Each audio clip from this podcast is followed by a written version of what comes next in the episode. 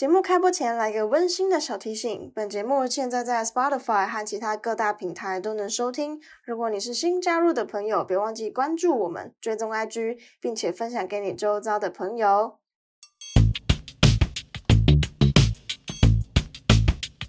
墨尔本的摄氏温度第二集。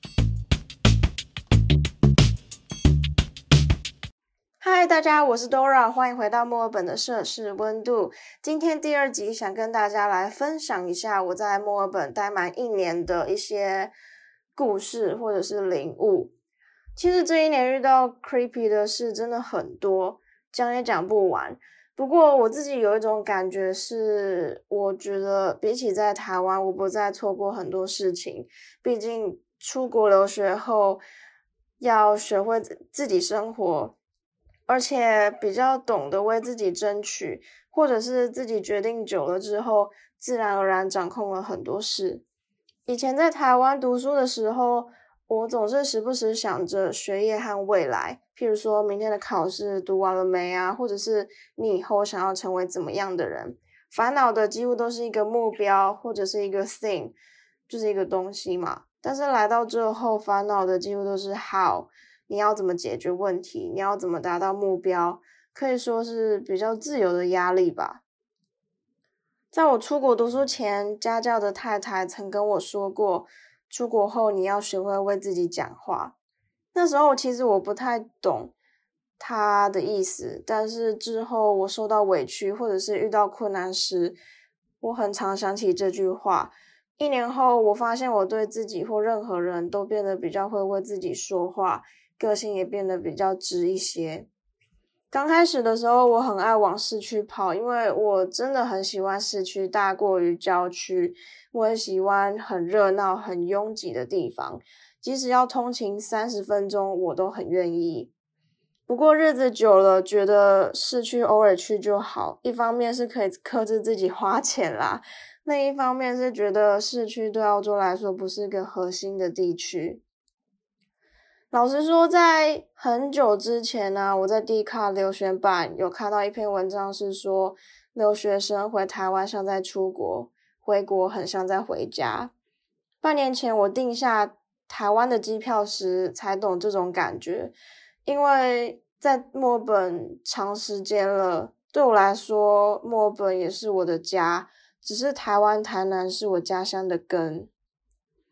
坦白说，我真的很习惯在这边的生活，不怎么想台湾。硬要说的话，是比较想念台湾的食物，还有台南的氛围。在这边先对不起爸妈。原本六月底要回去的，得知班机被取消后的隔几天，才知觉原来其实我自己很想要回去看看朋友和家人。我发现我自己学会和。自己独处的时间拉长后，不知不觉会去思考一些莫名其妙的东西，或者是很微不足道的小事。举个例子好了，有一次我和朋友聊他的跳舞人生，他从国小开始一路跳到大学毕业，一路上都很注重自己的体态和体重。我问他：“你对漂亮跟美的定义有被扭曲过吗？”毕竟身为一个舞者。对自己的要求一定比一般人高出很多，但是那个时候他没有给我一个正确的标准答案，反倒是开始解释他对漂亮和美的想法，尤其是眼神这个东西。我回答说，hundred percent agree。我觉得眼神可以看出一个人的气场和自信。也是我在二零二零很想改变的东西，不过我想我应该还在路上啦。要改变自己的眼神没那么容易，绝对不是改变外在就能解决的。哦，by the way，这位朋友之后也会上我的节目哦。我觉得其实我还蛮幸运的，遇到很多很有趣也很凯瑞的朋友，也目前也还没有被台湾人骗过。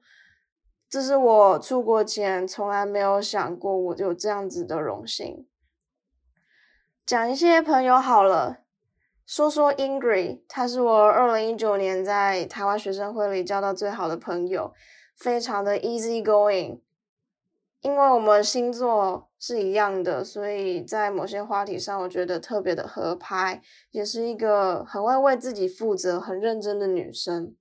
我还记得她回台湾的当天中午，我和他一起去吃了 Betty's Burger，是这边墨尔本市区一间很有名、很好吃的汉堡店。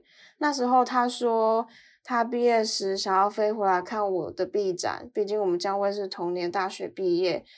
当下我听到这句话，真的真的很感动。再来是 Amy，是一个日本女生，当了我四个月的室友。虽然她的英文不是很好，然后我也不太会讲日文，但是上台报告前一天，他总会要我听他讲过几遍。我们之间的沟通也大部分都建立在我猜他说的方式，但有时我们就会约约出去玩。还是我人生第一次在万圣节化妆去酒吧吓人呢。再来是 Simon，他在台湾是我对面的邻居，目前也在墨尔本念书。他是我搬家的幕后推手，每次都使命必达。我人生中第一次喝酒也是跟他。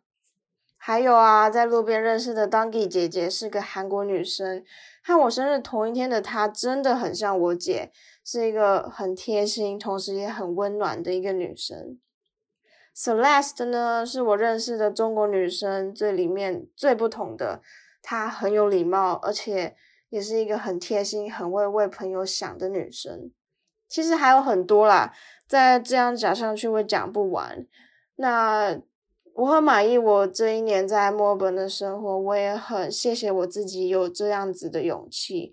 如果要我许个愿望的话，我会希望二零二零年下半年能够比上半年过得精彩充实。